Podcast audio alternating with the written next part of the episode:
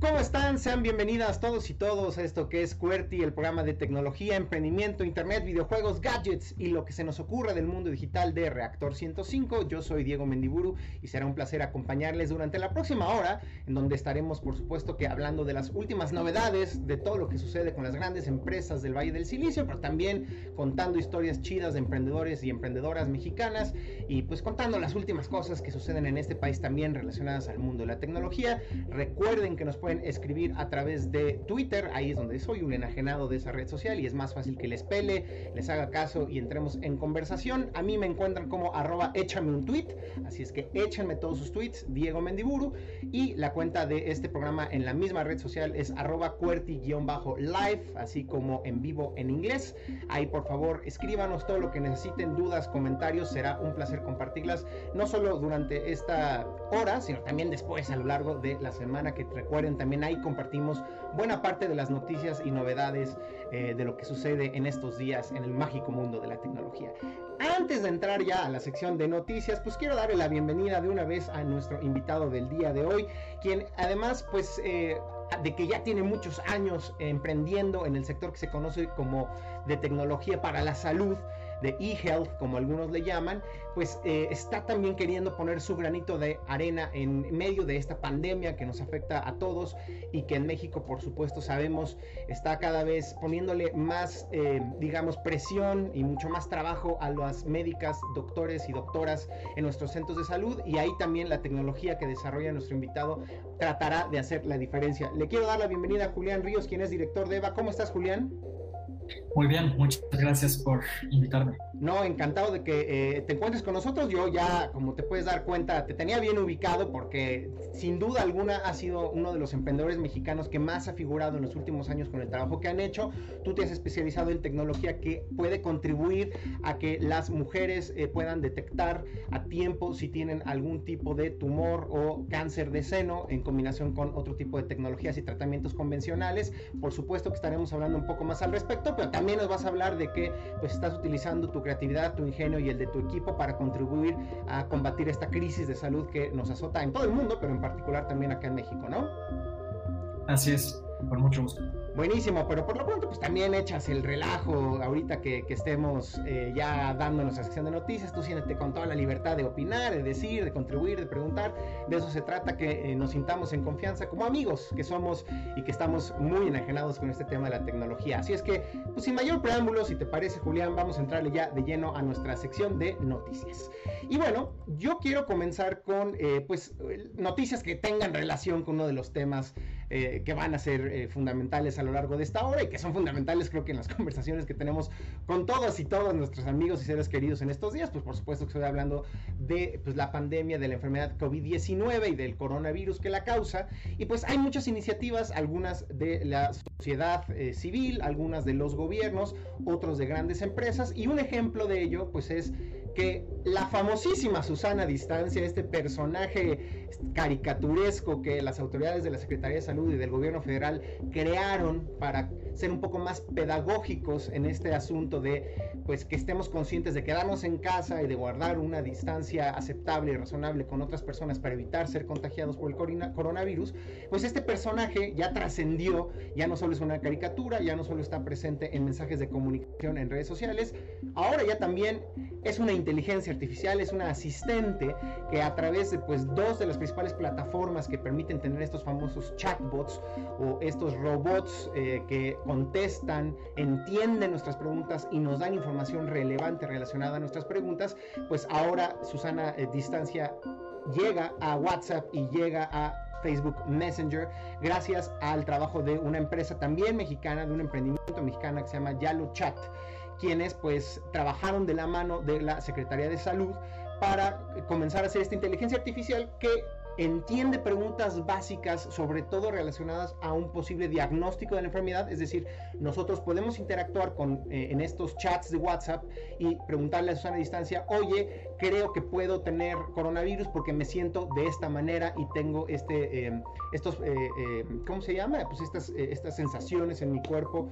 y entonces el chat entiende y nos puede ir haciendo otras preguntas que puede eh, darnos recomendaciones sobre si es necesario contactar con una autoridad de salud, acudir a un centro de salud, pues para que por supuesto nos puedan dar la atención necesaria. Entonces, bueno, pues es una gran iniciativa eh, este de Susana eh, Distancia, el chatbot ya oficial de la Secretaría de Salud en WhatsApp y Facebook Messenger y como les decía, nos puede ayudar a hacer un prediagnóstico, obviamente esperando que ya una autoridad de salud, una médica o un médico ya haga un diagnóstico pues mucho más acertado, pero es un avance y lo interesante, como tú sabes Julián, es que pues todos eh, estos chatbots se eh, ayudan de lo que se conoce como distintas técnicas de inteligencia artificial y en específico van a utilizar herramientas de aprendizaje de máquina o lo que se conoce en inglés como machine learning no solo para que se quede ahí el chatbot, sino conforme interactúa con más personas, con más ciudadanos que le van a empezar a hacer mucho tipo de preguntas que ni siquiera nos imaginamos en este momento,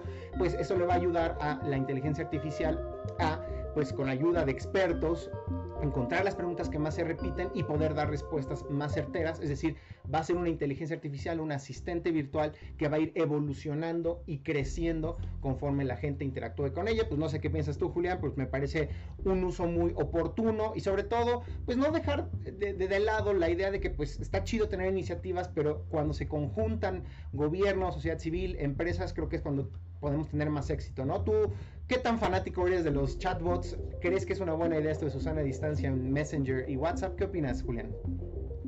Yo no soy muy fanático de los chatbots, pero soy gran fanático de Javier, Mata, quien es un, gran amigo mío, el CEO de, de, Yalo Chat. Y cada vez que Yalo saca un nuevo producto o sale con una nueva innovación, no me queda más que sorprenderme. Y Susana Distancia creo que es una gran iniciativa para pues dar un servicio prediagnóstico, un servicio por lo menos eh, de cuidado básico primario a una población que hoy no puede ir a un hospital sin miedo a infectarse, tanto público o privado le, das totalmente al clavo, estoy de acuerdo contigo, ¿no? A veces tenemos este miedo de, oye, si tengo eh, estas eh, eh, sensaciones, no, no, sé si sea buena idea ir a meterme en un hospital donde probablemente haya gente que sí ya está diagnosticada y que me pueda poner más en riesgo. Creo que como tú dices, como un prediagnóstico, qué bueno que se pueda apoyar la Secretaría de Salud de una herramienta digital como es este chatbot. Y ya que estamos hablando pues de ejemplos de empresas que están haciendo cosas interesantes con la tecnología para poner su granito de arena en este tema de la pandemia, pues por supuesto que tenemos que hablar de muchas de las iniciativas, ya mencionamos una la semana pasada, pero ahora hablaremos de otra en particular que está presentando Facebook. Y es que en Estados Unidos acaban de presentar un mapa interactivo que despliega los reportes condado por condado de eh, síntomas que presentan usuarios a través de toda la Unión Americana. Es decir, Facebook desarrolló junto con eh, académicos de la Universidad Carnegie Mellon allá en Estados Unidos una encuesta que le permite a la gente que voluntariamente acepta llenar un cuestionario en donde describen los síntomas que podrían tener para determinar si podrían estar o no infectados de COVID-19 y ahora con toda esa data Facebook ha hecho un mapa eh, detallando justamente eh, la pues densidad de las respuestas ¿no? Eh, o de los posibles casos de COVID-19 en un mapa para que sea más fácil de entender. Lo interesante y por lo cual nos, me pareció pertinente compartir esta noticia con toda la audiencia de QWERTY es que el propio Mark Zuckerberg dijo que bueno, Facebook es la plataforma ideal para llevar a cabo una especie de pues, experimento como este y que sí planean eh, hacerlo a nivel global, por lo mismo que dice Mark Zuckerberg, Facebook al ser una herramienta de tanto éxito y usado por tantos millones de personas en todo el, globo, pues es idóneo como plataforma de, para recoger la información, no solo dentro de los Estados Unidos, sino dentro de todo el planeta. Pues yo creo que Julián, tú como eh, emprendedor en el sector de la eh, tecnología y la salud, pues debe de verse, debe de salivar al ver la, inimaginable cantidad de datos que puede recoger Facebook. Literal, yo diría que probablemente nunca en la historia de la humanidad existió una plataforma con esa capacidad de recoger datos a nivel global sobre una posible epidemia. Y en tiempo real prácticamente, ¿no, Julián? Sí, sin duda. Y esto es, creo, una buena evolución de un producto que ya veníamos viendo desde el sismo que vivimos en la Ciudad de México, donde podías tú decir si estabas bien o no a tus familiares y amigos en tu, en tu feed. Claro, siempre está la pregunta si queremos dar más datos, nuestros temas de privacidad que vienen con ello, pero otra gran iniciativa de, una plataforma que todos admiramos. Totalmente de acuerdo contigo, hay que estar atentos. Suponemos que deben ser ya los datos a la hora de someterse a un análisis, deben de ser anónimos, seguramente así será, pero por supuesto no, nunca hay que dejar de ser críticos y conocer muy bien los derechos que tenemos como consumidores o como usuarios de una plataforma y saber bien preguntar y cuestionar si estas iniciativas no pudieran de alguna u otra manera vulnerar nuestra privacidad o nuestros datos personales. Esperemos que no sea el caso y esperemos que esta iniciativa pues, de Facebook tenga un impacto real, tangible en las medidas que están tomando gobiernos para combatir la pandemia. Y siguiendo con en la línea de noticias relacionadas al mundo de la tecnología y la pandemia, aquí sí déjame decirte Julián, voy a dar una noticia que ya que le pensé más, dije, esto está medio engañoso, la verdad es que no sé si soy muy fanático, porque de repente el Instituto Federal de Telecomunicaciones, acá en nuestro hermoso México, pues dio a conocer una noticia que, pues primero que la lees en Twitter, ya sabes, como que lees el encabezado y dices, qué chido, qué bonito, qué lindas son las empresas que ofrecen el servicio de Internet, porque se pusieron de acuerdo para hacer algo en nuestro beneficio. Porque efectivamente, eh, negociando y sentándose a la mesa con el Instituto Federal de Telecomunicaciones, pues resulta que Total Play, Easy, Telmex, Megacable y Maxcom van a ofrecer un nuevo paquete de internet por 100 pesos, justo como para tratar de apoyar a las personas que pues actualmente están obviamente en sus casas, recluidas, quedándose en casa, pero que requieren esta herramienta para hacer cuestiones básicas y fundamentales, sobre todo que no se pueden hacer ahora que estás que no se puede salir a la calle, hacer pagos, contratar servicios, llamarle a sus seres queridos a través de videoconferencia, pero que obviamente podrían verse afectados económicamente, pues porque sabemos que hay muchos sectores económicos que están siendo afectados por este parón, este frenón, restaurantes, centros de entretenimiento, si uno trabaja ahí, pues probablemente no esté percibiendo un sueldo en estos momentos, entonces dices, qué buenas son las empresas, me van a dar internet por 100 pesitos, las amo. Sí, pero ya que uno entra a los detalles, pues se da cuenta que de entrada, si bien el internet o los datos de este paquete son ilimitados, es decir, no es como que nos vamos a quedar sin datos a lo largo de un mes, la navegación está limitada a 2 megabits por segundo y eso pues es una velocidad que desde mi punto de vista, no sé qué piensas tú, Julián, pues te sirve de muy poco. Digo, hay por ahí te sirve para navegar en internet y hacer cuestiones como muy básicas, a lo mejor alguna transacción en el banco, pero ya no, digamos que si te quieres meter a ver en 4K, pues tu serie favorita no te va a servir de mucho. Si quieres hacer una videoconferencia te puede dar muchos problemas. Si quieres jugar en línea te va a ser imposible. Y si bien este paquete va a ser temporal, es decir, lo que están ofreciendo estas empresas es que durante un mes te bajes a este paquete y ya después, cuando esta contingencia eh, esperemos llegue a su fin, puedas regresar a tu paquete anterior y de alguna manera pues te aliviana porque te estás ahorrando 200, 300, 400 pesos. La verdad, Julián, yo siento que es como una muy buena intención, pero poco apegada en la realidad y creo que a final de cuentas muy pocas personas se van a venir, ver beneficiadas por un paquete que limita tanto la internet con apenas 2 megabits por segundo. No sé qué piensas tú, Julián. Gracias, pero pues no gracias, ¿no? Sí, a mí me parece una paradoja de tu parte el decir buena intención y Total Play Telmex en la misma. Paul Buchay, el creador de Gmail y uno de nuestros inversionistas, tiene una frase que dice, si en una transacción algo parece gratuito, hay por lo menos un tonto en esa transacción y si no sabes cuál es el tonto, probablemente eres tú. Entonces, ah, de nuevo, creo que se agradece, pero al mismo tiempo hace una funcionó, ¿no? Estamos hablando de esto en un programa de radio, que es justamente probablemente lo que querían ellos. Entonces, correcto, es correcto. Es correcto. Bueno, pues nada más para complementar, el IFT menciona que los usuarios que lo deseen podrán solicitar este paquete por única vez sin penalización alguna eh, durante, es decir, faltaba más, ¿no? Que te quisieras aprovechar de este paquete y todavía te cobraran un extra después cuando quisieras volver a regresar a tu paquete original. Esto sucederá solamente eh, durante el mes de mayo y hasta el 30 de junio, claro, siempre y cuando estés al corriente de tus pagos. Bueno, pues ahí está, teníamos que decirlo y ahí está em, esta noticia sobre los proveedores de internet acá en México.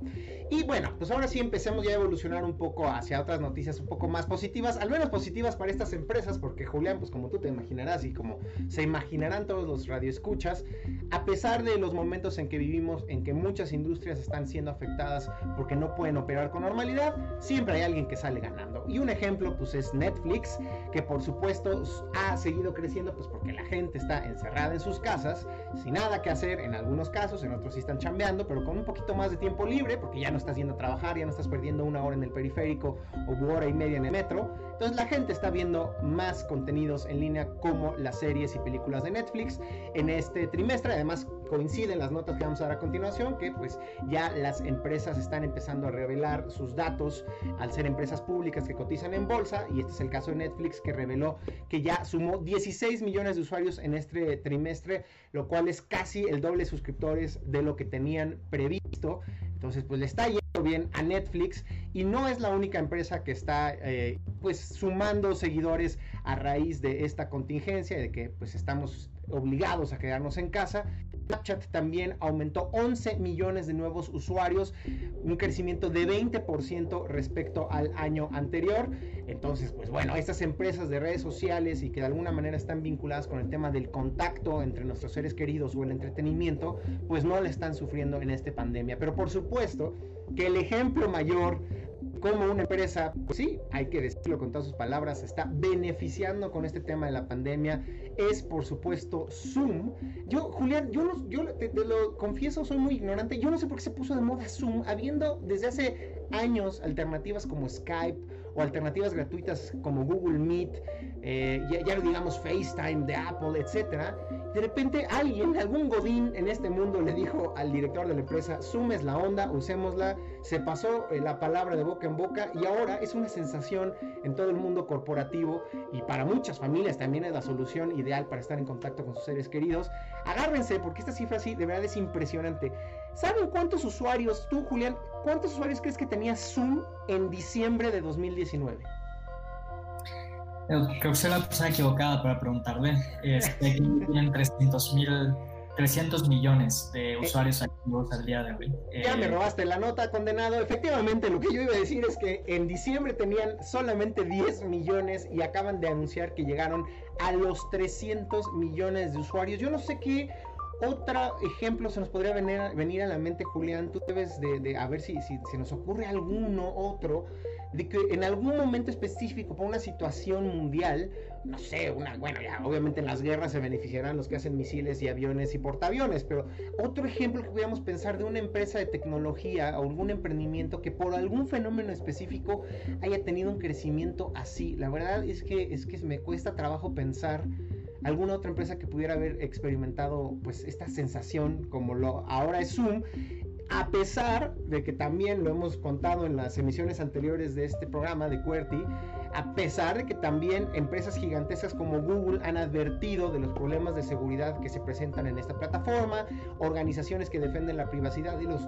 derechos de los usuarios de Internet advierten también que es hasta malware por la manera en cómo se instala en los sistemas operativos y en cómo literal eh, monitorea nuestra actividad a la hora de utilizar la aplicación y a la hora de utilizar nuestra computadora, a pesar de que ya me ha tocado ver en Twitter personas que están dando clases en línea aquí en México a estudiantes de secundaria y de repente están siendo, como les dicen ahora, bombeadas, ¿no? Este, zumbombeadas, no sé cuál sería la palabra decirlo en español, boicoteadas y se mete gente en su transmisión y muestran imágenes no aptas para menores de edad. En, fin, ¿no? A pesar de todos estos escándalos de seguridad, Zoom está viviendo el mejor momento, sin duda alguna, de eh, su historia. Ya veremos, Julián, si después de la pandemia, en un par de meses, la gente se queda con Zoom o migra a otras plataformas y también pues, si nuestros hábitos de trabajo regresan a lo que nosotros conocíamos con normalidad o si este tema del home office llegó para quedarse, ¿no? yo francamente creo que cualquier persona que crea que futuro es un millennial que no tiene hijos, cualquier persona con un poco más de edad y con hijos, el futuro es tener una oficina y, no tener que estar encerrado en casa con lidiando con eso también. Y creo que uno de los grandes ganadores de los cuales nadie está hablando es Disney Plus, que es una plataforma ah, que no, llega aún a México. Disney en su lanzamiento vendió la idea a inversionistas de tener 50 millones de suscriptores en tres años. Hoy Disney Plus, a unos nueve meses de su lanzamiento, tiene ya más de 50 millones de suscriptores. Entonces, creo que siendo es un gran momento para plataformas como estas. Bueno, Zoom ni habla. Eh, lo que sucede cuando tienes un producto superior, que yo francamente creo que sí es un producto superior a Meets o a Cine, el cual es un desastre. Manos de Microsoft, a quien destruyó lentamente ese producto. Eh, y a pesar de pues, los problemas de privacidad que han tenido. No es secreto que conversaciones, millones de conversaciones de Zoom han pasado por servidores de gobierno chino eh, en los últimos meses y se ha criticado fuertemente a la compañía, pero su crecimiento sigue, sigue siendo exponencial. Es la magia de un gran producto, ¿no? Y en tener product market fit, como decimos en Y Combinator en Silicon Valley.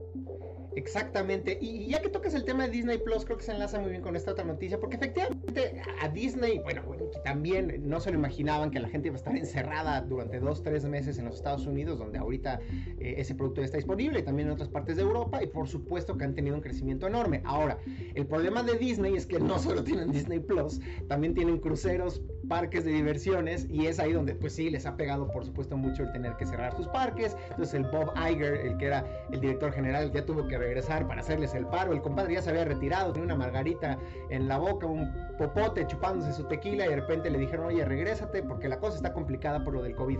Pero sabes, a quién no se les está complicando tanto a pesar de que justamente iban a inaugurar su parque de diversiones este mismo año, casi a la par de los también ya aplazados Juegos Olímpicos. Estamos hablando, pues por supuesto que de la gente de Nintendo, no sé tú Julián, yo soy fanático de Nintendo. Me llamó mucho la atención que pues resulta que Nintendo em, recibió una inversión de 1.1 billones de dólares, ya sabes, billones, miles de millones de dólares, como diríamos acá, de, eh, dólares americanos. Pero lo interesante es porque eh, este grupo de inversionistas está apostando ahorita eh, en Nintendo. No solo porque su consola Nintendo Switch se está vendiendo como pan caliente, sino también porque ven un potencial enorme, dicen las notas de Bloomberg y de otros medios, en que Nintendo se vuelva una compañía mediática. Por eso digo yo que, que, es afortunado que menciones a Disney, porque todo parece indicar que los inversionistas están viendo a Nintendo como potencialmente una nueva Disney. Quizás no solo por el tema tecnológico o no solo por el tema de que vendan consolas de videojuegos, sino por la propiedad intelectual y el poder enorme que tienen sus franquicias con personajes como Mario Bros, Donkey Kong, Link y todos los personajes de The Legend of Zelda, eh, nuevos eh, franquicias como Splatoon, Animal Crossing, que ahora se ha vuelto un fenómeno en el encierro. Yo tengo la mitad de mis amigos treintones y algunos de hasta cuarentones están encerrados dándole su dinero a Tom Nook jugando Animal Crossing y yo no lo entiendo. Entonces, pues bueno, creo que sin duda alguna Nintendo es otra de estas empresas que se ha visto beneficiada por esta hambre que tenemos los humanos de entretenimiento y pues para pasar el tiempo en lo que estos tiempos tan asiagos y complicados pasan. ¿Tú eres fanático de Nintendo, Julián, o, no te tocó tanto el tema de los videojuegos? Sí me tocó, sin embargo, siempre he sido más fanático de trabajar, de recreación. Pero tienes un punto muy importante que es Nintendo, en mi parecer, ha desaprovechado un extraordinario portafolio de propiedad intelectual que tiene y francamente no ha diversificado más allá de juegos, lo cual creo que es un error por parte de la junta directiva de Nintendo. Y ahora, como tú dices, Disney, su ventaja competitiva es lo afianzado que está en la cultura popular del mundo. Lo único que tienen que hacer cuando hay una nueva plataforma, por ejemplo, pasamos de televisión a VHS, toman su propia intelectual, la pasan a VHS, pasamos a CDs, la pasan a CDs,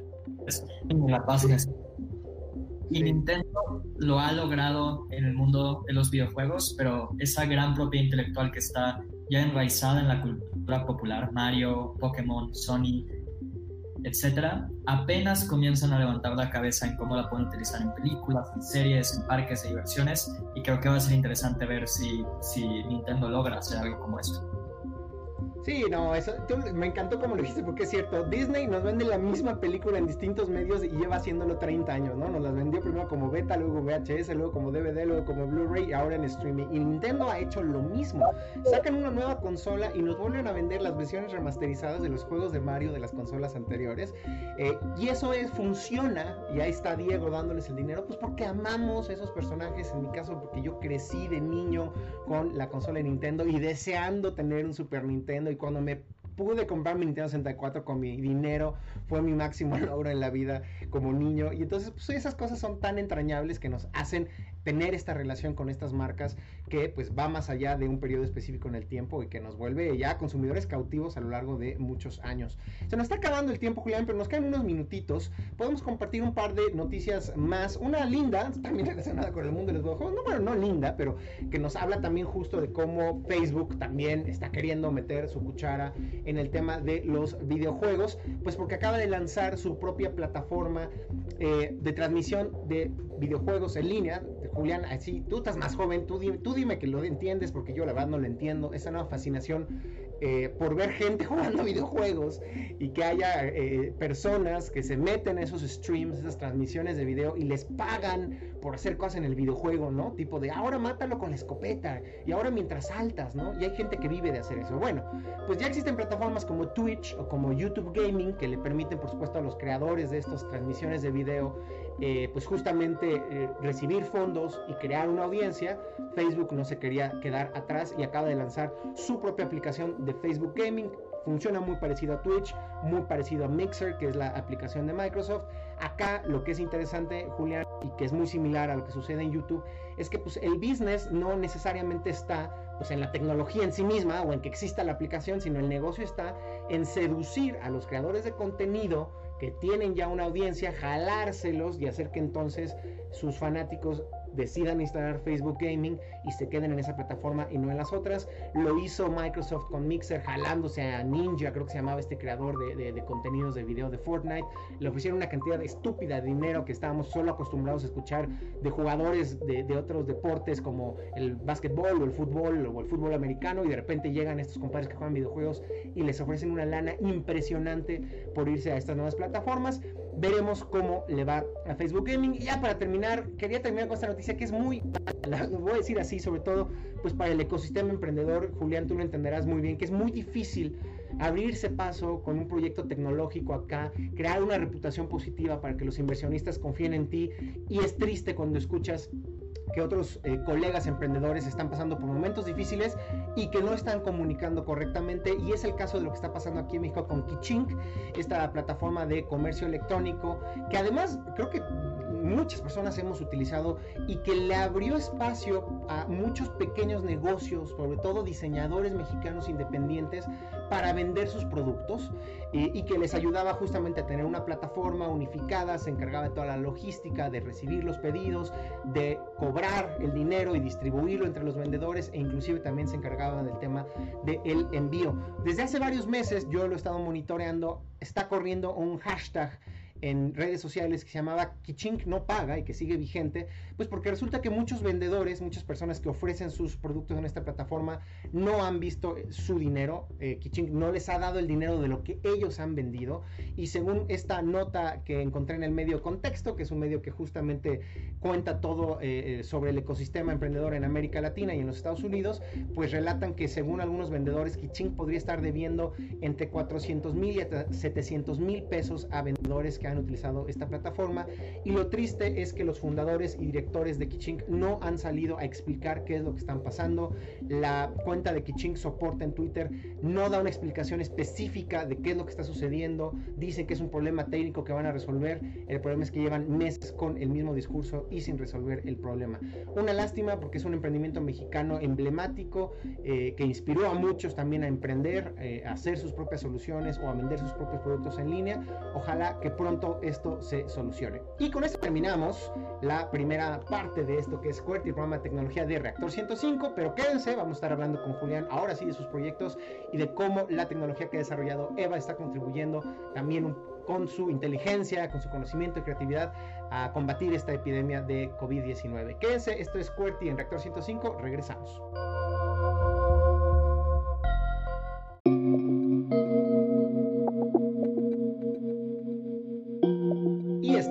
that en Cuerti, el programa de tecnología de Reactor 105. Yo soy Diego Mendiburu. Recuerden que nos pueden escribir a través de Twitter, arroba échame un tweet y arroba cuerti-live, pues para que nos lancen preguntas, sobre todo eh, todo lo relacionado a lo que vamos a platicar a continuación con nuestro invitado del día de hoy, quien ya lleva años pues eh, innovando en el sector del e-health o de la tecnología para la salud, los emprendimientos que utilizan la tecnología para mejorar la calidad de vida de las personas y por supuesto también su salud. Así es que aprovecho para saludar a Julián Ríos, quien es director de EVA. ¿Cómo estás, Julián?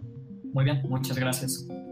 Buenísimo. Pues ahora sí, cuéntanos un poco cómo ha ido evolucionando Eva, tu emprendimiento. Eh, hay muchos medios de comunicación que han hecho una cobertura sobre tu trabajo y tu trayectoria, comenzando con este sensor que se insertaba en los brasieres o sostenes de las mujeres para ayudarles con la detección del cáncer de mama y ahora evolucionado a centros de atención en plazas comerciales y todo pues ya digamos una solución más completa para ayudarles a las mujeres en este tema de su salud específicamente relacionado con sus senos cuéntanos un poco cómo ha ido evolucionando tu trayectoria y ah, dónde está ahorita Eva. Julián, cuéntanos. Con mucho gusto, Diego. Bueno, Eva nace hace poco más de cinco años a través de una motivación muy personal. Mi mamá es sobreviviente de cáncer en tres ocasiones, cáncer de mama en dos, y mi abuela falleció a causa de la enfermedad. He estado muy enfocado en desarrollar tecnología que ayude a que ninguna otra mujer sufra lo que algunos queridos han sufrido. Y bueno, así es como, un sensor eh, dentro de un brasier. Pero desde un inicio no estábamos casados, estábamos casados con resolver el problema. Y pensábamos en cómo democratizarlo a todas las mujeres mexicanas. Y así nacen nuestros EVA Centers. Centros en, donde una mujer puede hacerse un estudio en menos de 10 minutos de forma completamente no invasiva y sin ningún tipo de dolor o radiación y en menos de 24 horas recibir su resultado para determinar si requiere un estudio complementario o si debe continuar haciéndose revisiones rutinarias. Hoy tenemos poco más de 8 centros en la República Mexicana y pues pretendemos seguir expandiendo agresivamente dentro de los siguientes meses. Buenísimo. Bueno, ya nos contaste un poco de dónde viene la idea. Ahora cuéntanos un poco de la tecnología y un poco por qué es más eh, innovador y disruptivo lo que estás haciendo tú con respecto a otras soluciones que estaban siendo utilizadas, digamos, de manera más generalizada por médicos y hospitales. Bueno, para empezar, EVA no es un producto que busca reemplazar ninguno de los métodos convencionales. Al contrario, busca complementar para llegar a un diagnóstico más preciso. Que hoy solo el 30% de las mujeres mexicanas se hacen un estudio de mama al año. El restante que no se lo hace es en ocasiones por falta de acceso, en lo cual hemos trabajado fuertemente dando miles de estudios gratuitos en comunidades rurales marginadas. Miedo al dolor, miedo a la radiación por tabús, que simplemente no quería un lugar donde las vean desnudas o que el marido mismo no permita que se vean desnudas. Entonces, gran parte de las mujeres que nos visitan, mujeres de 60, 70 años, es la primera vez en su vida que se hace un estudio mama. Y eso está haciendo toda la diferencia al momento de detección temprana. Tenemos decenas de casos de éxito solamente en los últimos meses. Hoy, de hecho, una de nuestras pacientes recibió su estudio histoquímico en donde determinamos que afortunadamente no tenía un cáncer eh, invasor, tenía un instituto que fue retirado a tiempo y bueno, una, vida más que podemos salvar. Y dando mejores diagnósticos. También te sorprenderá saber que el 70% de las biopsias que se hacen en este país terminan siendo en tejido que no es cáncer. Ya, y, entonces cuéntanos un poco estos centros, Eva, eh, veo que se encuentran en plazas comerciales y que es posible agendar ahí una cita, pero por lo que te entiendo también están ya presentes estos centros en comunidades eh, que a lo mejor están más apartadas de los centros urbanos y donde pueden beneficiar a más mujeres, ¿es correcto? Sí, completamente correcto. Nosotros estamos en centros comerciales de nuevo, bajo esta idea de democratizar el acceso. Y una mujer puede ir con cita o sin cita a hacerse su estudio en menos de 10 minutos, nuestra doctora la, la recibe. Pero también trabajamos mucho en comunidades rurales, por ejemplo en Guerrero, en donde la comunidad habla náhuatl, no español. Entonces tenemos que traducir todo, llevar un intérprete, acercar a esas mujeres a nuestra tecnología. Lugares en donde, francamente, el gobierno no se atreve a ir, pero iniciativas como EVA sí lo hacen, porque tenemos un compromiso con todas las mujeres mexicanas, sin importar su nivel socioeconómico. Y ahora, lo que tú nos decías es que esto es un complemento, es decir, ustedes pueden primero hacer mucho más amigable el proceso de detección de un posible cáncer de mama para que una mujer se acerque utilizando la tecnología y tenga una mayor confianza. Ese es un, aspecto muy notable. Otro que tú mencionabas es, bueno, eh, eh, lo que podemos hacer es también disminuir eh, los recursos que se utilizan para hacer exámenes que pueden ser más caros o laboriosos. Nosotros somos como un primer filtro, EVA es un primer filtro para ayudar a las mujeres y no darle como más caro carga al sistema sanitario y hospitalario en México, pero a final de cuentas también eh, esto va de la mano con el acompañamiento que ya un médico, un profesional de la salud y un hospital con otro tipo de tecnologías complementarias le puede dar a una mujer, ¿no? Este apoyo tiene que venir eh, en complemento con lo que hace Eva, ¿no? Que Eva se encarga de ese complemento. Nosotros, eh, ah, en ocasiones muy inconformes con el seguimiento que se les da el sector público o privado. Es realmente mal, independientemente de, dónde estés.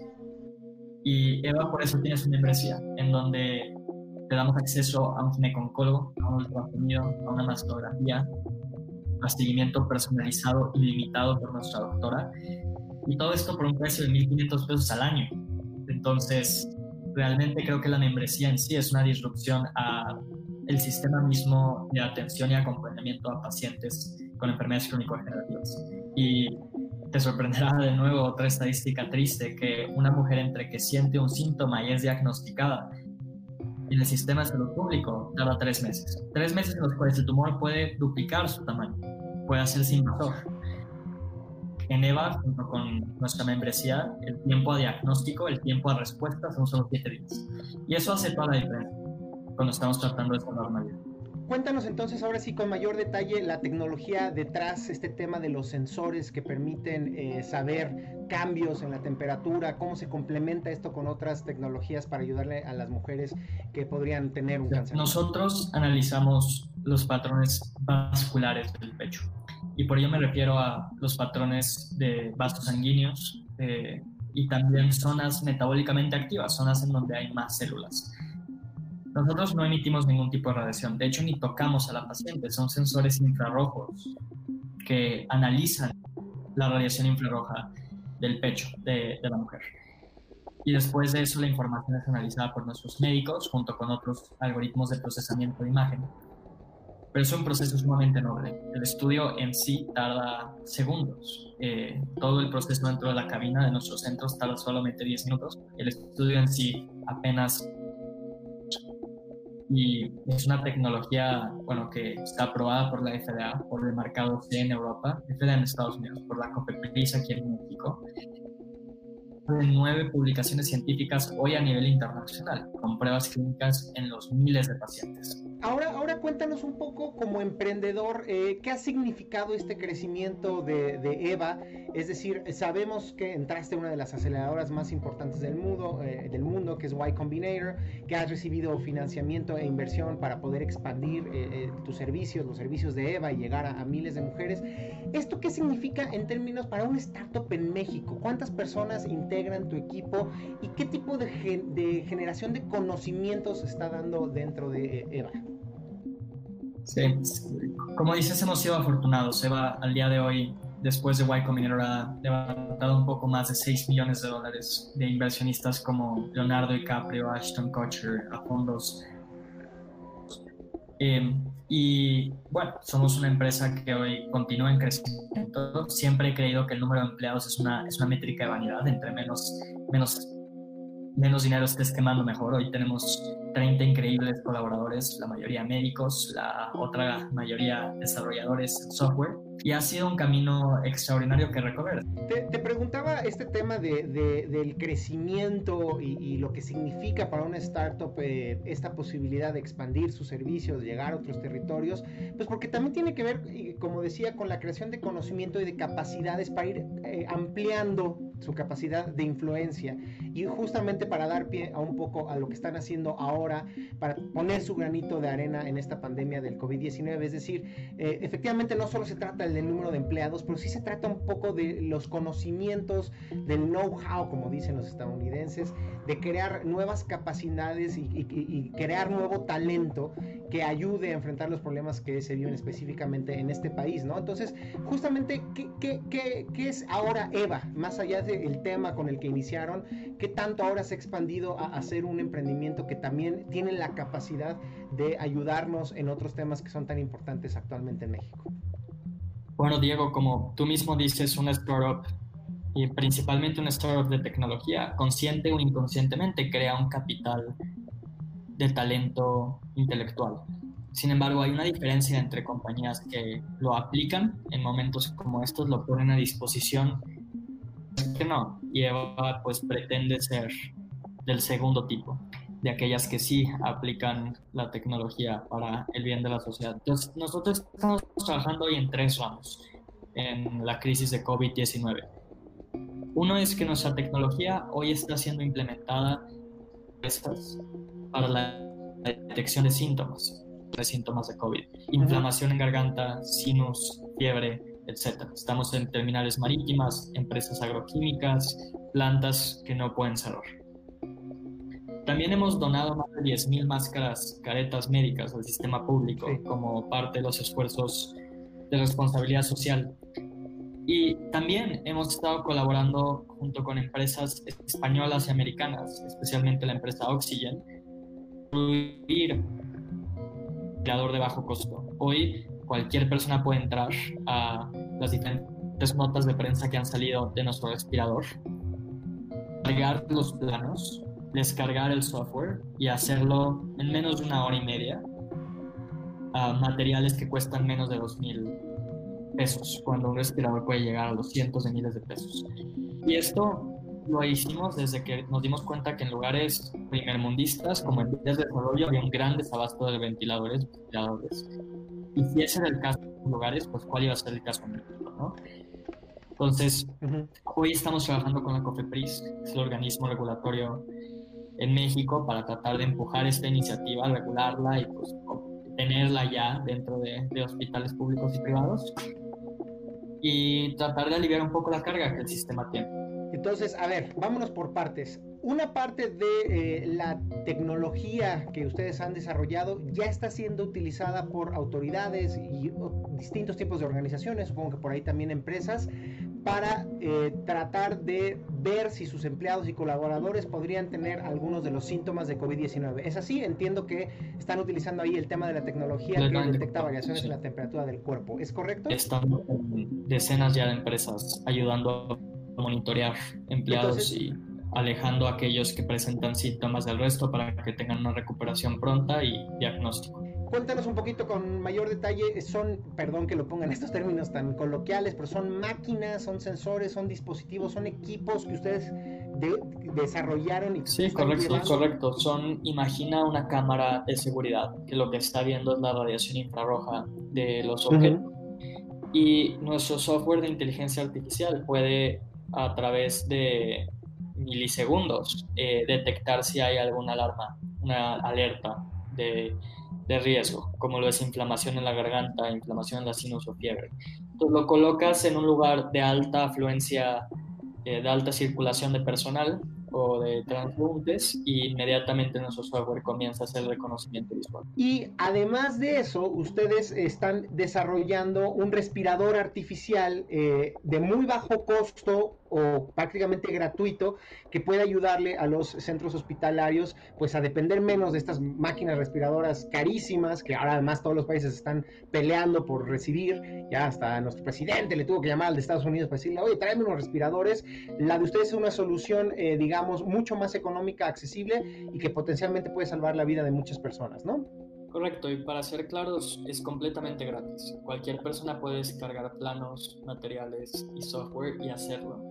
Eh, lo único es, claro, que los materiales corren por la cuenta de, de la persona con la que se esté trabajando. Y también estamos, es, es, un proyecto open source. Estamos invitando a toda la comunidad de makers, hackers, desarrolladores mexicanos o fuera de México que quieran sumarse, descargar nuestros planos, mejorar el diseño, hacerlo más efectivo y seguir trabajando en pro de que eh, haya soluciones como estas lo más rápido posible, porque la crisis no espera que el gobierno autorice o que haya la cantidad de insumos o de respiradores eh, artificiales eh, adecuadas. Entonces, cuéntanos, eh, estos planos, este diseño está disponible en la página de internet de EVA y cualquiera lo puede descargar y de alguna manera es relativamente sencillo conseguir los componentes para que una persona o una institución médica eh, pueda armar y construir este dispositivo? Sí, estamos hablando de acrílicos, motores de ventana, cosas que puedes comprar en una, ferretería a un, a un, costo de menos de 2 mil pesos el, el material completo y una casa de diseño de producto lo puede armar en horas. Entonces estamos hablando de que estos ventiladores, respiradores se pueden eh, producir en masa y cubrir en parte las necesidades que hoy nos, hoy nos, nos, toca enfrentar como país. Y ahora, además de la disposición de estos planos, de estos diseños, eh, ¿hay, ¿de alguna manera ustedes también están produciendo estos dispositivos o hay alguna cooperación que ya estén realizando con algún centro hospitalario para al menos eh, trabajar colaborativamente para construir algunos de estos dispositivos? Trabajamos con muchos de las casas de diseño con las que hemos eh, desarrollado todo lo que es de EVA, el cáncer de mama, y ellos están encargando este desarrollo y llevando esa relación con los hospitales. Nosotros Simplemente nos encargamos la parte de desarrollo, de diseño de producto, de tecnología y estamos muy contentos en delegar el resto a aliados. Ya, te entiendo perfectamente. Oye, y entonces, ¿qué sigue para Eva? Digo, sobre todo, pues en medio de esta crisis, como tú dices, pues es fundamental que todos pongamos nuestro granito de arena y en el caso de ustedes, pues poner estos conocimientos y esta expertise para eh, este proyecto de los respiradores o esta tecnología de, posible detección de algunos síntomas en centros donde hay muchas personas transitando. Pero, ¿qué pasa cuando todo esto termine eh, para Eva? ¿Qué, ¿Cuál es el siguiente paso para amplificar el impacto de tu emprendimiento? El enfoque es clave para el éxito en cualquier cosa que estés haciendo. Y nuestro enfoque es cáncer de mama y no lo va a dejar de ser. Entonces, no solamente pretendemos una expansión interesante por parte de nuestros centros, sino también productos que pronto vas a ver, que creo van a cambiar el rostro de la atención de cáncer en el país, principalmente el cáncer femenino y el acompañamiento que las mujeres reciben. Entonces, Estamos colaborando con múltiples compañías, estamos desarrollando fuertemente producto aquí dentro de la compañía que pronto creo va a ser la principal fuerza detrás de reducir la mortalidad de cáncer de mama en el país.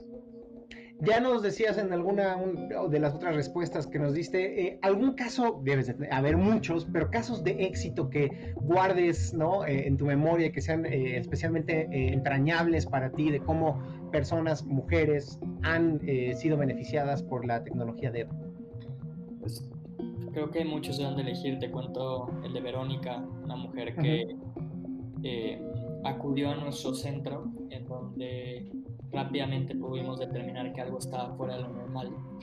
La diagnosticamos después por medio de una mastografía y biopsia confirmado con un cáncer y un cáncer que afortunadamente estaba en etapa temprana pero eh, avanzando rápido y Verónica estaba un poco renuente, estaba en esa fase de negación yendo por remedios alternativos que podían ponerse en riesgo su vida. Y afortunadamente nuestro equipo Deva Care, que es el equipo de acompañamiento, la convenció, y adquirió nuestra membresía, pasó por cirugía y está completamente libre de cáncer. Pude hablar con ella hace, hace unos días. Eh, y bueno, casos como los de Verónica me, me llenan el corazón, pero también tenemos muchos casos de pacientes que no corren con la misma suerte de ser diagnosticados en fase temprana, llegan muy tarde a nosotros y hacemos todo lo posible, pero aún creo que hay mucho por hacer y creo que ese es uno de los temas que pronto espero que volvamos a platicar, Diego, en unos meses que lancemos estos nuevos productos que estamos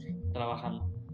No, claro que sí, cuenta con ello. Oye, no puedo dejar de preguntarte, pues los mexicanos traemos con eh, mentalmente muchos estigmas, eh, eh, muchos lugares comunes que resultan falsos, sobre pues, lo difícil que es desarrollar tecnología en nuestro país, lo avanzados que están otros países que sí tienen la educación, los recursos para innovar en cuestiones tecnológicas, de ciencia, tú, tú en tu experiencia, ya habiendo pasado por procesos de emprendimiento en Estados Unidos, al recibir inversión internacional, ¿qué, puedes decir a, ese respecto? ¿Qué tanto los mexicanos sí tenemos la capacidad, las, que no solo es capacidad, también son las oportunidades y el andamiaje institucional eh, requerido para emprender en sectores tan complicados como es el de la salud eh, digital, el e-health y en otros sectores que dependen mucho de la innovación y de la ciencia y la tecnología? Sin duda hay retos que desafortunadamente nuestro país tiene. Eh, retos que son, por ejemplo, sobre regulación, corrupción, mal manejo de recursos públicos, pero ninguno de ellos es ninguna excusa para decidir no emprender o decir que los mexicanos no podemos. Al contrario, el emprendimiento nace de resolver problemas, nace la empatía, de ver el mundo que te rodea y decir cómo puedo hacerlo mejor. Y afortunadamente, o desafortunadamente también, México tiene un montón de problemas. Y para una persona común, eso puede ser overwhelming, puede ser algo que lo, lo sature, lo deprima. Para un emprendedor es todo lo contrario, nos emociona ver que hay una cantidad tan grande de problemas por resolver. No hay ninguna excusa. Si un niño de 16, 17 años, como yo, pudo ir a Silicon Valley y levantar 6 millones de dólares los mejores inversionistas del mundo, cualquier otro mexicano puede. Es cuestión de enfoque, de disciplina, de tomar uno que otro riesgo y eh, no poner excusas. Ni porque eres mujer tienes desventaja en emprender, ni porque eres eh, mexicano tienes ninguna desventaja en emprender. Lo único que te puede dar una desventaja es que tú creas que tienes una desventaja. Entonces, me quitaría esos estigmas, que son, creo, enfermedades mentales profundas. Totalmente de acuerdo, totalmente de acuerdo y afortunadamente cada vez contamos con más ejemplos de emprendimientos y emprendedoras y emprendedores que hacen la diferencia y que nos llegan de mucho orgullo y creo que tú eres uno de ellos. Pues ya para ir cerrando, por supuesto, Julián, cuéntanos todas las personas, sobre todo si son mujeres, que estén interesadas en saber más sobre Eva, eh, a dónde se acercan eh, en estos momentos, sobre todo que, que es complicado trasladarse a algún centro de salud o a alguna plaza comercial, ¿cómo entran en contacto con ustedes? Pueden encontrarnos en evacenter.mx. Como dices, hoy es difícil ir a un centro de salud, pero pueden llamarnos. Nuestro número está en el encabezado de nuestra página web y les vamos a dar atención médica gratuita por, por llamada. Eh, pueden encontrarnos en nuestras redes sociales, evacenter.mx también, en donde tenemos una comunidad maravillosa de más de 350 mil mujeres que están siendo actualizadas constantemente con las noticias más nuevas de cáncer de mama y cuidado propio. Entonces las invito a nuestras redes sociales, a nuestra página web evacenter.mx o evacenter.com y llamar a nuestras médicas quienes están para ayudarles en estos momentos. Buenísimo, Julián. Pues te agradezco mucho a ti en particular. Si alguien quiere escribir, tienes alguna cuenta en Twitter eh, o alguna cuenta en donde, digamos, interactúes más con las personas o alguien más de tu equipo también, redes sociales a donde se puedan eh, poner en contacto con los radioescuchas.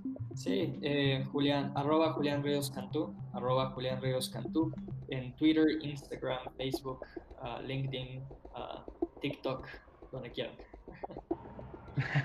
Yo al TikTok no le entro, no le entiendo, ya estoy muy viejo, compadre, pero bueno, ahí a los videojuegos sí le entro, mano. Si tienes un Nintendo Switch, ahí luego también nos compartes tu número para jugar en línea. Muchísimas gracias por habernos acompañado, querido Julián. Muchas gracias a ustedes por tenerme, siempre es un placer hablar con tu audiencia. Y con esto terminamos la edición del día de hoy de QWERTY. Muchas gracias por habernos acompañado a lo largo de esta hora. Les recordamos que nos pueden escribir toda la semana a nuestras redes sociales, especialmente en Twitter. Si tienen alguna duda o comentario, arroba échame un tweet o arroba QWERTY-live y ahí con mucho gusto le entraremos a la conversación. Pero también pueden escribirnos en nuestra página de Facebook y ahí pueden no solo encontrar las noticias que hemos estado compartiendo a lo largo de la semana, sino también inclusive pueden ver ya los videos de programas anteriores y de este que también estará allá arriba. Se transmite también en Facebook Live al mismo tiempo que la emisión al aire en Reactor 105 y si no tienen tiempo para sintonizarlos los lunes a las 11 de la mañana, ya sea a través de Reactor o a través de Facebook Live, pueden encontrar también los videos en nuestro canal de YouTube y todas las conversaciones, todos los audios de todos los programas en Spotify, Google Podcasts y Apple Podcasts. Ahí busquen QWERTY, tecnología y startups y ahí poder encontrar, sobre todo en Spotify tenemos ya un historial bastante amplio de todos los programas que hemos grabado pues, prácticamente en los últimos dos años por si quieren buscar alguna entrevista específicamente con algunas de las muchas personas, emprendedores y emprendedoras sobre todo, que han pasado eh, por los micrófonos de QWERTY en Reactor 105. Yo soy Diego Mendiburu, nos escuchamos el próximo lunes 11 de la mañana 105.7 por Reactor 105 y en todas las páginas de internet y direcciones en línea que ya les acabo de compartir. Cuídense mucho, escuchamos la próxima semana, pero por lo pronto quédense en casa. Bendiciones a todos.